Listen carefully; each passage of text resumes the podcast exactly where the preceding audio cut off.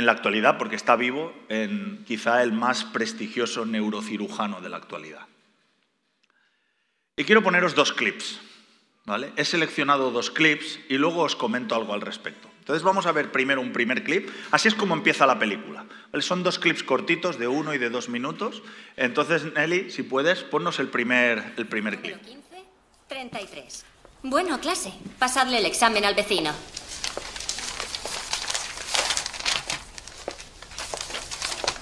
Muy bien. ¿Cuántas habéis acertado? ¿Katy? 25. Excelente, Katy. ¿Mark? 30. Muy bien, Mar, las tienes todas. ¿Benjamin? Benjamin, ¿cuántas has acertado? Ninguna. ¿Nueve? Benjamin, es maravilloso. Estoy orgullosa de ti. Nueve no, señorita Williamson. Ha dicho ninguna.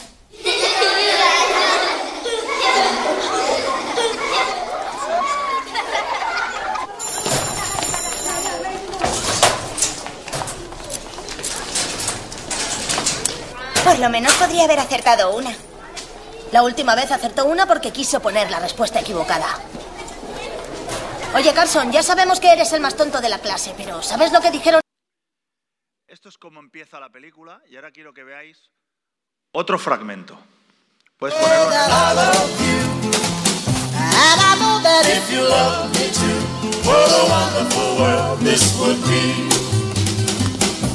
Disculpe. ¿Tiene algún libro sobre piedras?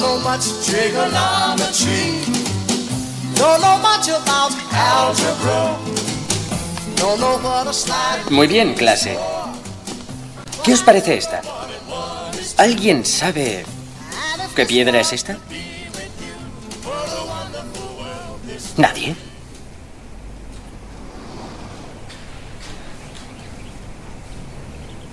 Sí. Benjamin. ¿Puedes identificar esta piedra? ¿Una obsidana? Obsidiana. Correcto. ¿Sabes cómo se formó? Pues se formó después de una erupción volcánica, cuando la lava se enfrió al tocar el agua. El volcán entra en erupción y la lava va cayendo a altas temperaturas. Y cuando toca el agua, los elementos se fusionan. Y como el agua está fría, el aire sale hacia afuera y la superficie se hace cristal. Y la lava se endurece. Y se forma la obsidana. Perdón, la obsidiana, señor. Quédate después de clase.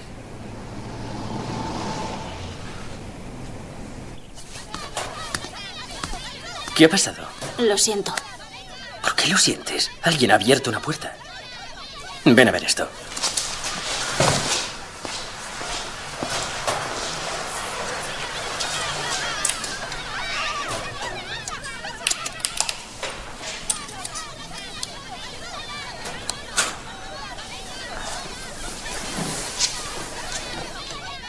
¿Sabes lo que es esto? Es un mundo nuevo, Benjamin. Acabas de adentrarte en un mundo totalmente nuevo.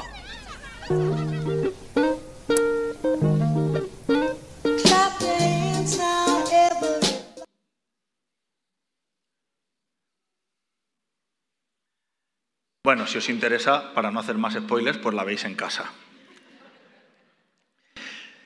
¿Qué es lo que pasa entre estas dos escenas? ¿Qué es lo que pasa entre el principio de la película y esta escena cuando ya han pasado algunos minutos de película? ¿Cómo se empieza a fraguar la transformación que lleva a Benjamin de ser un niño ahogándose en el más absoluto de los fracasos escolares a desatar todo su potencial académico e intelectual? Hay muchas posibles respuestas. Si vas a Google verás que esta película la utilizan un montón de gurús para hablar de la superación personal, de conseguir sobreponerte a todos tus retos. Algunos eh, señalan la influencia extraordinaria de heroicos. Le podéis preguntar a Patty Curtis, que han escrito un libro sobre 3G y lo que significa el poder de los abuelos y de los padres invirtiendo en ah, sus hijos, ¿verdad? Y aunque todo esto es evidente, aunque todo esto es verdad, sin embargo, a mí lo que más me impactó fue precisamente lo que sucede entre estas dos escenas. Y aquí es donde os voy a hacer un spoiler, así que os pido que me lo permitáis. Los compañeros de clase, como veis, le dicen que él es el más grande de los tontos y Benjamin, lo he cortado ahí, se gira y le pega un puñetazo al niño, completamente enrabiado y frustrado. Y llega a casa habiendo asimilado que él es la persona más tonta y más incapaz del mundo. Entonces, su madre, que no tiene estudios, que luego durante la película descubrimos que ni siquiera sabe leer, le dice que él no es tonto, que no está usando toda su inteligencia y que Dios tiene una vida especial para él. Le dice que tiene que usar toda su imaginación y todo el potencial que Dios le ha dado. Y Ben, Benjamin, le dice en ese momento que su cerebro es tonto e inútil. Y su madre le dice que no es verdad. Y le dice, Dios ha puesto el mundo entero dentro de tu cerebro. Y puedes imaginar y soñar y realizar cosas extraordinarias. Y Benjamin se queda pensativo y cree lo que su madre le dice y empieza a vivir y actuar en base a esa nueva identidad. Empieza a ir a la biblioteca, empieza a interesarse por el estudio y a descubrir el gozo de aprender y a saborear lo que puede llegar a saber. En mi opinión, lo que nos muestra la película no es que el amor de una madre, aunque es importante, o la fuerza y resolución de Benjamin fue lo que sacó a este niño de una vida sin propósito para ser, en la actualidad, el más grande cirujano, neurocirujano del planeta Tierra.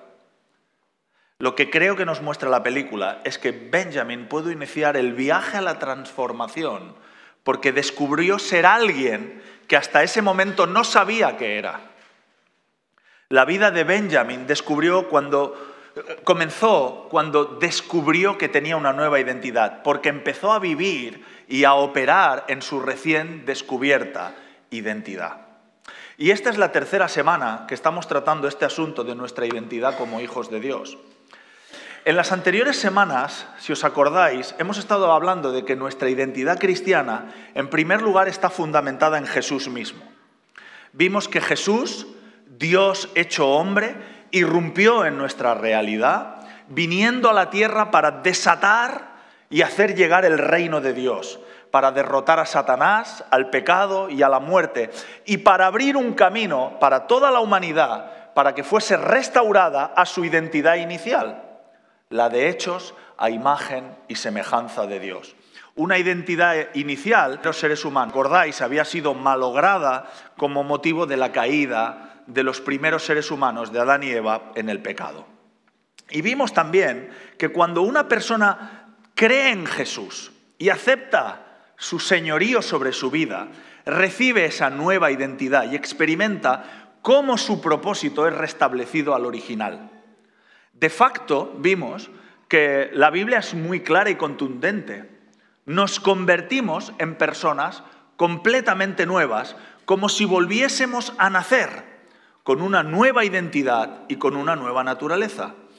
Y no sé si os acordáis, pero la semana pasada, lo repito para los que no estuvisteis, la semana pasada acabé eh, la charla, el mensaje, mencionando una ilustración de Neil Anderson que quiero recuperar. Hablamos de imaginarnos que tú eres alguien ejercitando la prostitución como estilo de vida. Y un día te enteras que el rey del país ha promulgado un decreto que exonera a todos los que lo ejercen.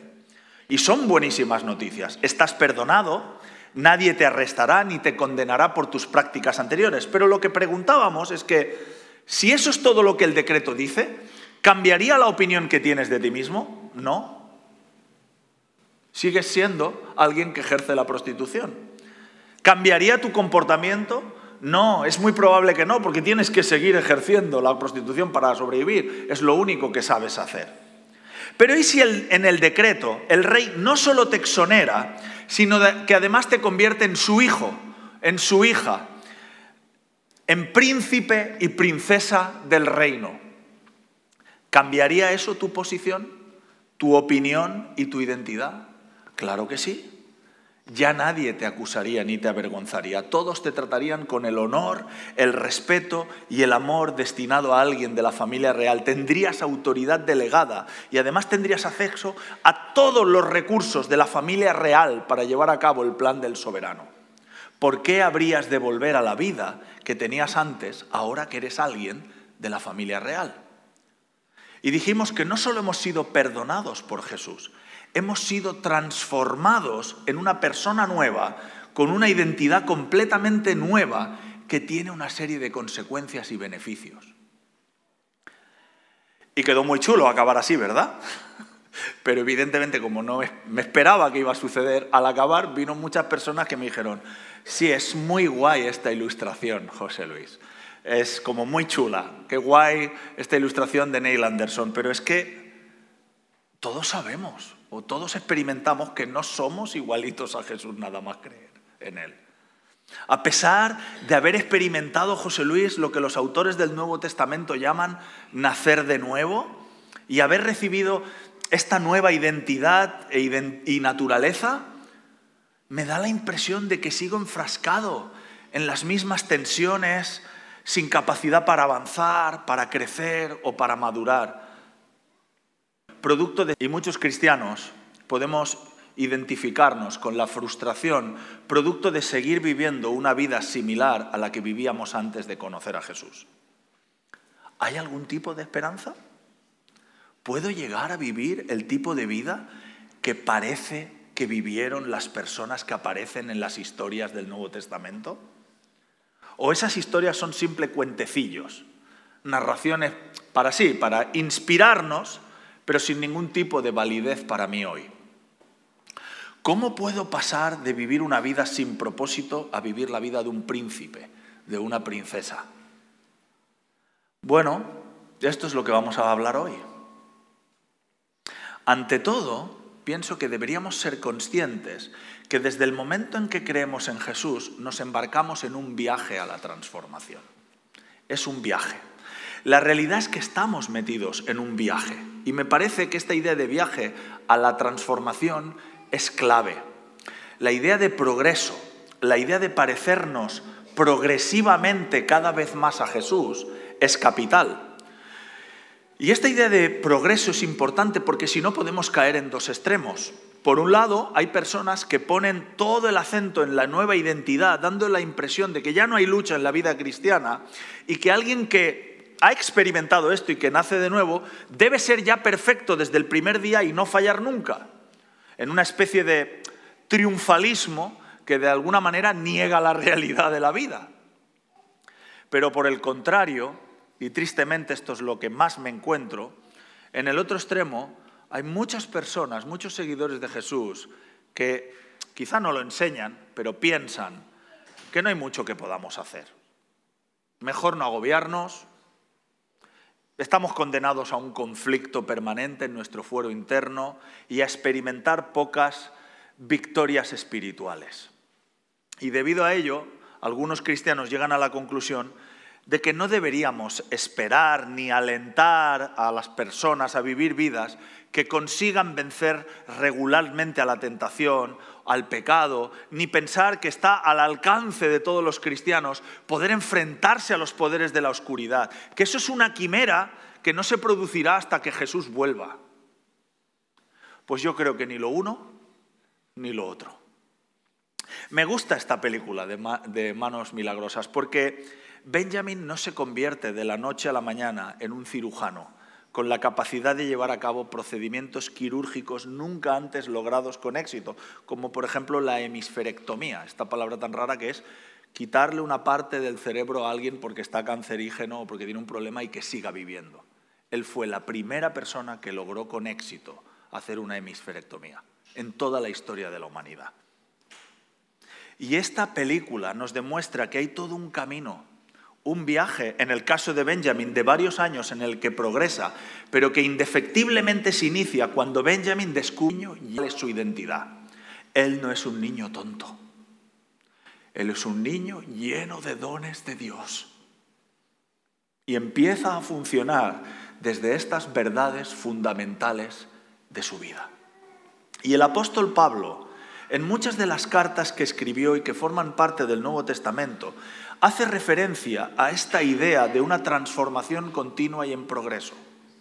Por ejemplo, escribe en la segunda carta a la iglesia de Corinto, en el versículo 3, en el capítulo 3, versos 17 y 18 dice, pues el Señor es el Espíritu, y donde está el Espíritu del Señor, allí hay libertad.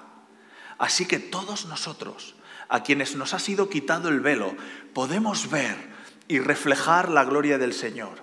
El Señor, quien es el Espíritu, nos hace más y más parecidos a Él a medida que somos transformados a su gloriosa imagen. En este texto Pablo nos habla de que el velo que nos impedía ver nos ha sido quitado. En otras traducciones dice que ahora tenemos el rostro descubierto. Hemos conocido a Jesús, le hemos experimentado por medio del Espíritu Santo. Jesús nos da una nueva identidad, todo lo que hemos estado hablando en las semanas pasadas. Nos reconcilió con Dios y nos ha acercado a Él. Y a partir de ese mismo momento, el texto nos dice que el Señor mismo nos hace más y más parecidos a Él a medida que vamos siendo transformados a su gloriosa imagen.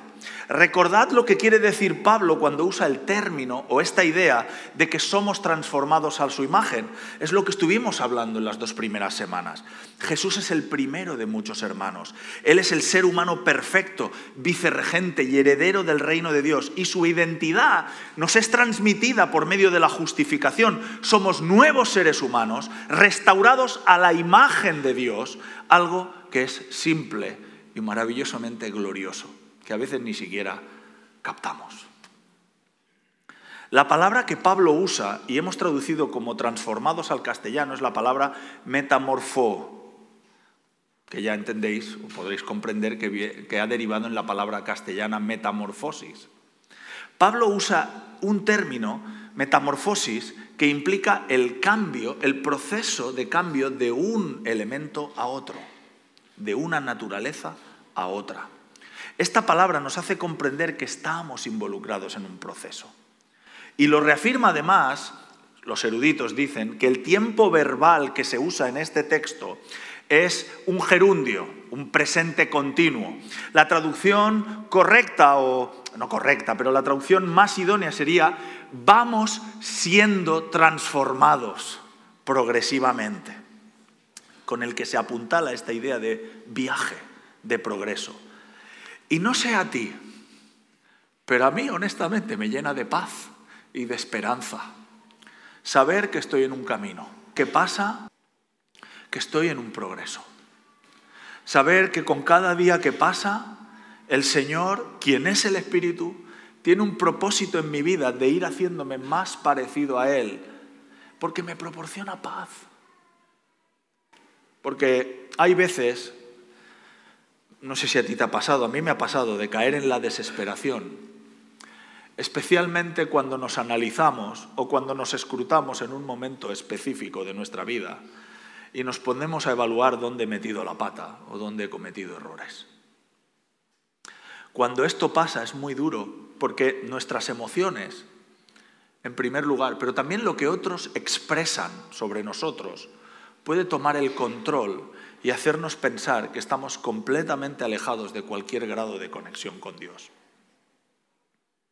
Pero el Nuevo Testamento es contundente en este asunto nuestra identidad verdadera, mi yo verdadero, si he creído en Jesús y le he aceptado como mi Señor y Salvador, es el de una persona salvada por gracia, regenerada con una nueva naturaleza, que forma parte de y vive su vida desde el reino de Dios y que va siendo transformada por medio del poder de Cristo resucitado, que opera en mi interior para ir convirtiéndome y reflejando la nueva naturaleza que Jesús me ha regalado. Así que lo primero que debemos entender es que hay esta idea de viaje, de un progreso de transformación. Y suena genial, ¿verdad? Pero a lo mejor tú ahora estás diciéndome, muy bien, suena genial, pero ¿cómo funciona? ¿Cómo, cómo se hace? Creo, bueno, no creo, no, estoy convencido que este viaje a la transformación tiene que empezar con una revelación espiritual. Dice el texto que hemos leído antes, nos ha sido quitado el velo. Dice, donde está el Señor, pues el Señor es el Espíritu y donde está el Espíritu hay libertad. Así que todos nosotros, a quienes nos ha sido quitado el velo, podemos ver y luego reflejar la gloria del Señor. Podemos ver. En este texto de Corintios y en muchas otras cartas del Nuevo Testamento, Pablo nos dice que la base para iniciar este viaje a la transformación y poder embarcarnos en él es recibir una revelación espiritual. Este texto nos deja bien claro que no somos nosotros quienes nos quitamos el velo, es el Espíritu que nos quita el velo, que nos impide ver y que nos impide comprender con claridad quiénes somos y en lo que Dios nos ha convertido, cuál es nuestra nueva identidad, así como el proceso en el que estamos inmersos. Necesitamos revelación, necesitamos la acción externa del Espíritu Santo que nos haga ver claramente, que nos haga comprender quiénes somos y a lo que hemos sido llamados. En otro texto, en la carta a los Efesios, Pablo utiliza el mismo concepto con otras palabras. Dice, también le pido a Dios que os haga la salvación con claridad el gran, el gran valor de la esperanza a la que habéis sido llamados y de la salvación que Él ha dado a los que son suyos. Pido también, Él está orando, está haciendo una oración en Efesios.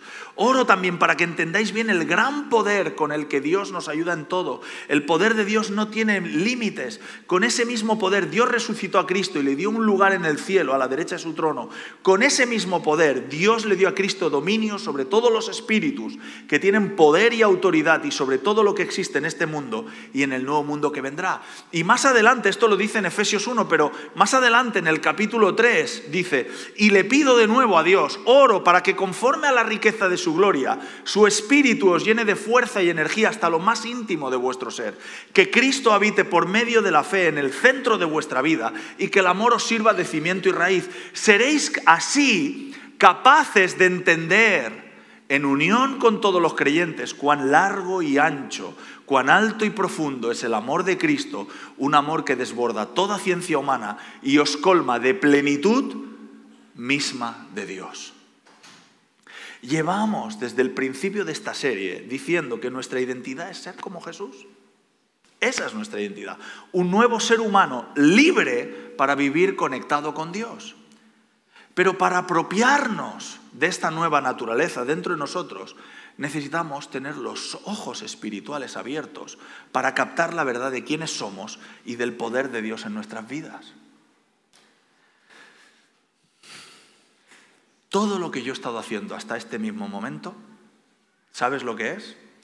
Es simplemente transmitir un conocimiento intelectual, académico, si quieres. Pero no es lo que tú necesitas. Todo lo que necesitamos es un conocimiento espiritual del corazón. Experimentar que Dios mismo, por medio de su espíritu, nos lo haga saber de la manera que geste y produzca una convicción profunda en nuestro interior. Hace años, Fito se acordará de esto, cuando Aileen y Nolwen eran muy pequeñas, estaban, estábamos todavía en el local de la calle Cuzco. Y acabó la celebración y Aileen y Nolwen estaban tocando algo que no tenían que tocar.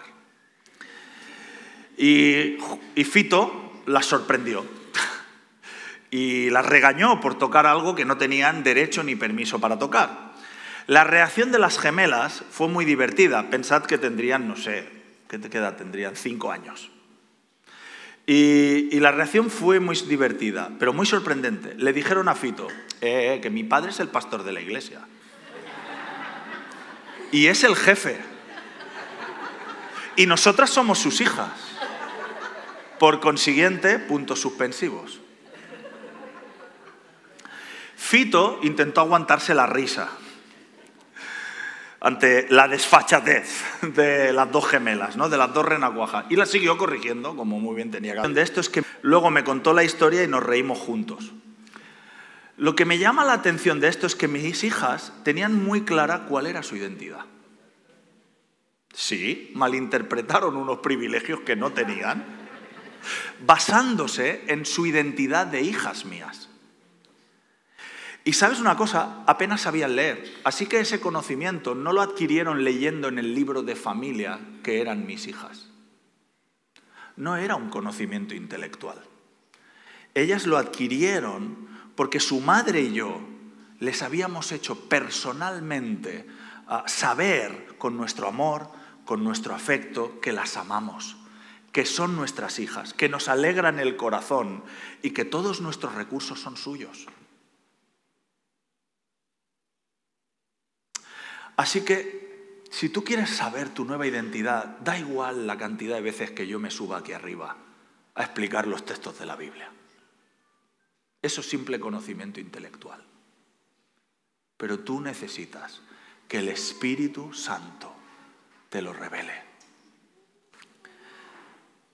Si pretendemos tener un conocimiento de lo que afirma la Biblia, saber recitar de memoria lo que Jesús hizo por medio de su muerte y resurrección, pero no dejamos que el Espíritu Santo tome esas verdades fundamentales y nos las haga experimentar, estamos limitándonos a un simple conocimiento racional. Y aunque es importante, fíjate que no es lo que Pablo dice, oro para que el Señor os revele estas cosas. Hasta que el Espíritu Santo no revele estas cosas, déjame decirte una cosa, el simple conocimiento racional no tiene poder para transformar tu vida. No tiene el poder para sostenerte cuando estés pasando por momentos difíciles o desafiantes debes tener un conocimiento experimental. Y con experimental quiero decir práctico, empírico, sensorial, si me apuntas, y no teórico. Así que todo discípulo de Jesús que lee estas oraciones de Pablo debería preguntarse, ¿he recibido yo esta revelación? Si la respuesta es no, y con esto no estoy diciendo que tú no hayas creído en Jesús, o que no hayas recibido de Él la salvación. Estoy hablando de una revelación sobrenatural y espiritual de tu identidad en Cristo. Si la respuesta es no, no hay nada mejor que podrías hacer en todo lo que te queda de curso, créeme, que pedirle a Dios que te la dé. Señor, revélamelo. En la medida en que el Espíritu Santo nos abre los ojos, y nos revela estas verdades sobre nuestra identidad, es como cuando Benjamin, como lo que le pasó a Benjamin, entonces puedo operar desde mi identidad que conozco y que sé. Todo lo demás es teórico. Y si la respuesta es que sí, sí, yo he recibido alguna vez una revelación, te animo a orar para recibir más y más y más de esa revelación. ¿Sabes una cosa? Tú no puedes producir esa revelación. Por mucho que te esfuerces, no puedes producirla. Es algo que viene del Espíritu de Dios. Pero sí tienes una opción. Es la decisión de abrirte o cerrarte a ella. La experiencia de más de dos mil años de iglesia es que por regla general, salvo muy contadas excepciones, el Espíritu Santo no irrumpe donde no se le da espacio o donde no se le espera. Sabes, en nuestra manera de hacer iglesia, los que lleváis ya un tiempo, tanto en las celebraciones grandes del domingo como en los grupos de conexión, y me ha encantado lo que ha hecho Mark hace un momento en la alabanza, hemos estado un momento en silencio. Tenemos la costumbre de invitar a las personas a abrir sus vidas a la posibilidad de que Dios, por medio del Espíritu Santo, hable, revele, muestre. Por eso decimos muchas veces, hay gente que me ha dicho, ¿por qué decís esto? Ven Espíritu Santo. Si el Espíritu Santo ya está aquí, claro, ya sabemos que el Espíritu Santo está en todo el universo, controla el universo, es Dios. Pero le decimos, es una manera de decir, ven, te abro mi corazón, te doy, te doy espacio como Dios soberano para que hagas lo que quieras hacer en mi vida. Te necesito, ven. Espíritu de Dios. Quiero más de ti, más de tu reino, más de lo que soy en ti. Así que no puedes producir una revelación, pero puedes estar abierto a ella. Y en segundo lugar hay algo más que puedes hacer. Colaborar con Jesús. El viaje a la transformación pasa por una colaboración con Jesús. Hemos visto que nuestra identidad es algo que Jesús nos transfiere. No podemos hacer nada por ganarla Y además necesitamos que el Espíritu Santo nos abra los ojos del corazón para comprender la magnitud, la profundidad, la grandeza, la largura de nuestra nueva identidad, del amor de Dios y del poder que opera en nosotros. Pablo dice de forma metafórica, como hemos visto, que esto es algo que hace el Espíritu Santo, que nos quita el velo y nos deja ver, ¿vale? Pero una vez que hemos captado vislumbrado por medio del Espíritu Santo cuál es nuestra identidad, de repente hay dos cosas que sí que nos dice Pablo en muchas de sus cartas y el mismo Señor Jesús en los evangelios que debemos hacer. Una es convertirnos en lo que somos, operar desde lo que somos. Y dos, dejar muerto lo que ya está muerto en nosotros. Así que el siguiente paso es vivir de forma sacrificial. Antes de conocerle teníamos la identidad de esclavos del pecado y ahora tenemos el poder del Espíritu Santo que nos hace libres para ofrecernos a Cristo y vivir según las exigencias de Dios. Fíjate lo que dirá Pablo en el gran capítulo en el que habla sobre hojuelas los romanos, podéis leerla en casa, todo el capítulo 8 es una pasada, es miel sobre hojuelas, es increíble, pero yo voy a rescatar un par de, un par de versos. Romanos 8, 4, 5. De esta manera, nosotros, los que vivimos bajo la acción del Espíritu y no bajo el, dominio de nuestros desordenados apetitos, podemos dar pleno cumplimiento a lo que manda la ley. Los que viven conforme a la naturaleza pecaminosa fijan la mente en los deseos de tal naturaleza. En cambio, los que viven conforme al Espíritu fijan la mente en los deseos del Espíritu. ¿Qué quiere decir esto? Que para poder vivir así, hemos de hacer algo proactivo, que es fijar nuestra vista y nuestra mente en las cosas del Espíritu. Tenemos que si me permitís, colaborar con el Espíritu Santo, trabajar e inclinar nuestra mente a las cosas del Espíritu. Esto es algo similar a lo que Pablo dirá al final de la carta a los romanos. Os ruego que cada uno de vosotros en adoración espiritual ofrezca su cuerpo como sacrificio vivo, santo y agradable a Dios. No os amoldéis al mundo actual, sino sed transformados. Esta es la segunda vez que aparece esta palabra metamorfo en griego, mediante la renovación de vuestra mente. Así podréis comprobar cuál es la voluntad de Dios, buena, agradable y perfecta. De nuevo, este es un trabajo del Espíritu, pero nosotros aquí colaboramos con Él pues conscientemente se nos invita a dedicar tiempo y espacio para ser transformados por medio de ritmos y disciplinas espirituales que nos llevan a pensar, a meditar, a escuchar en silencio de Dios y a conectar con los deseos de Dios, poner la mente en las cosas del Espíritu. Durante este año, no voy a alargarme aquí, hablaremos más de ritmos sagrados y de disciplinas espirituales para conocer más y más de Cristo y ser transformados a su gloriosa imagen. Y acabo con esto. El viaje a la transformación pasa por una tensión. En la viña hablamos mucho de las tensiones del reino. Hay mucha gente que intenta vivir agradando a Dios desde sus propios esfuerzos. Lo que les lleva normalmente, o nos lleva, a mí me ha llevado en momentos determinados, a, frustración, a servidumbre a legalismos e incluso a autocondenación no llego, no lo logro hacer, yo nunca seré así. Muchos cristianos creen que primero deben ser transformados y así alcanzar una nueva identidad. Pero no es así, es al revés. Solo cuando comprendemos espiritualmente nuestra nueva identidad se desencalla la transformación. Benjamin pudo empezar a operar en su futuro, en lo que Dios tenía para él, cuando comprendió cuál era su identidad no eres un niño tonto. Dios ha puesto cosas increíbles en ti. Y desde eso Él empezó a operar. Pero muchas veces los cristianos, no, me tengo que esforzar, tengo que ser transformado y algún día seré lo que Dios desde... No, ya eres todo lo que Dios ha deseado que seas. Solo tienes que operar desde esa identidad.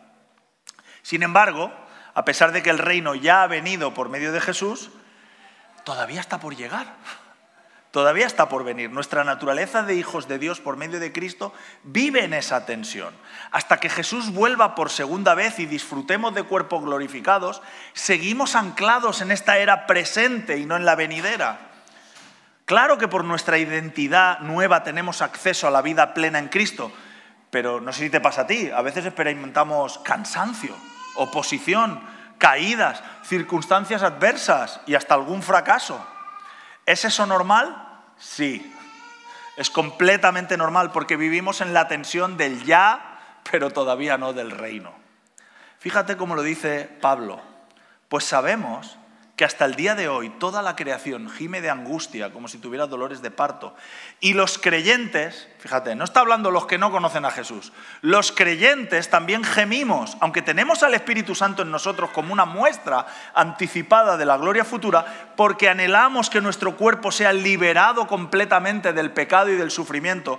Nosotros también deseamos con una esperanza ferviente que llegue el día en que Dios nos dé todos nuestros derechos como sus hijos adoptivos, incluidos el nuevo cuerpo que nos ha prometido. Romanos 8, 22, 23. Existe una tensión. En 2 de Corintios Pablo dirá que vivimos como si estuviéramos en una tienda de campaña, esperando una casa cuando Jesús vuelva. Y en esa tensión, ¿cuál debe ser nuestra expectativa? Bueno, no tengo muchas respuestas para eso, pero lo que a mí me está funcionando es aguardar con confianza y paciencia. Enfocarme en las cosas de arriba y recibir esperanza y expectativa. Pero no una espera activa, o sea, no una espera pasiva, sino una espera activa. Emocionado de ser partícipe del plan de Dios, como un niño entusiasta, preguntándole al Padre en cada oportunidad, ¿puedo? ¿Me dejas? ¿Me llamas también a mí a hacer esto? Y si me caigo, que me he caído muchas veces y algunas de maneras estrepitosas, me levanto, me sacudo las rodillas y sigo corriendo con ilusión la carrera, a veces con menos ilusión que otras. Es lo que dirá el apóstol Pablo. No es que lo haya conseguido todo o que ya sea perfecto. Sin embargo, sigo adelante esperando alcanzar aquello para lo cual Cristo me alcanzó a mí. Hermanos, no pienso que yo mismo lo haya logrado ya, más bien una cosa hago, olvidando lo que queda atrás, me esfuerzo por alcanzar lo que está por delante. Sigo avanzando hacia la meta para ganar el premio que Dios ofrece mediante su llamamiento celestial en Cristo Jesús. Acabo. Estamos en un viaje, pero podemos vencer. Nunca lo. ¿Cuántas veces estamos diciéndonos a nosotros mismos, nunca lo conseguiré, nunca tendré una vida plena espiritual, nunca lograré ver un milagro, nunca lograré recibir una palabra profética, nunca experimentaré esto. Es mentira, eso no es verdad, no es lo que Dios tiene preparado para nosotros. Déjame acabar con unas palabras de Derek Morphew. Él es pastor y teólogo del movimiento de la viña.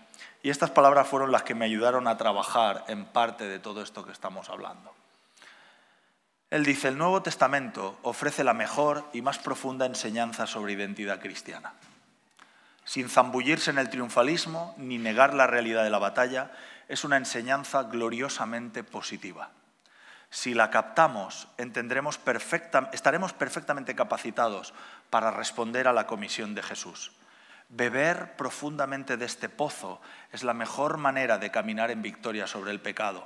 Necesitamos comer y beber esta verdad bíblica por medio de la revelación del Espíritu, por medio del ministerio de la palabra de Dios y por medio de la participación en la comunidad, tanto ofreciendo como recibiendo oración.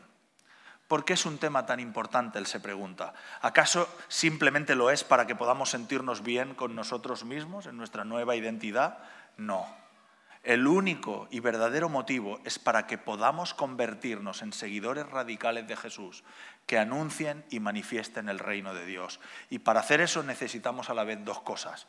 Uno, primero, un profundo sentido de identidad cristiana y dos, el empoderamiento del Espíritu de Dios. ¿Por qué no nos ponemos de pie?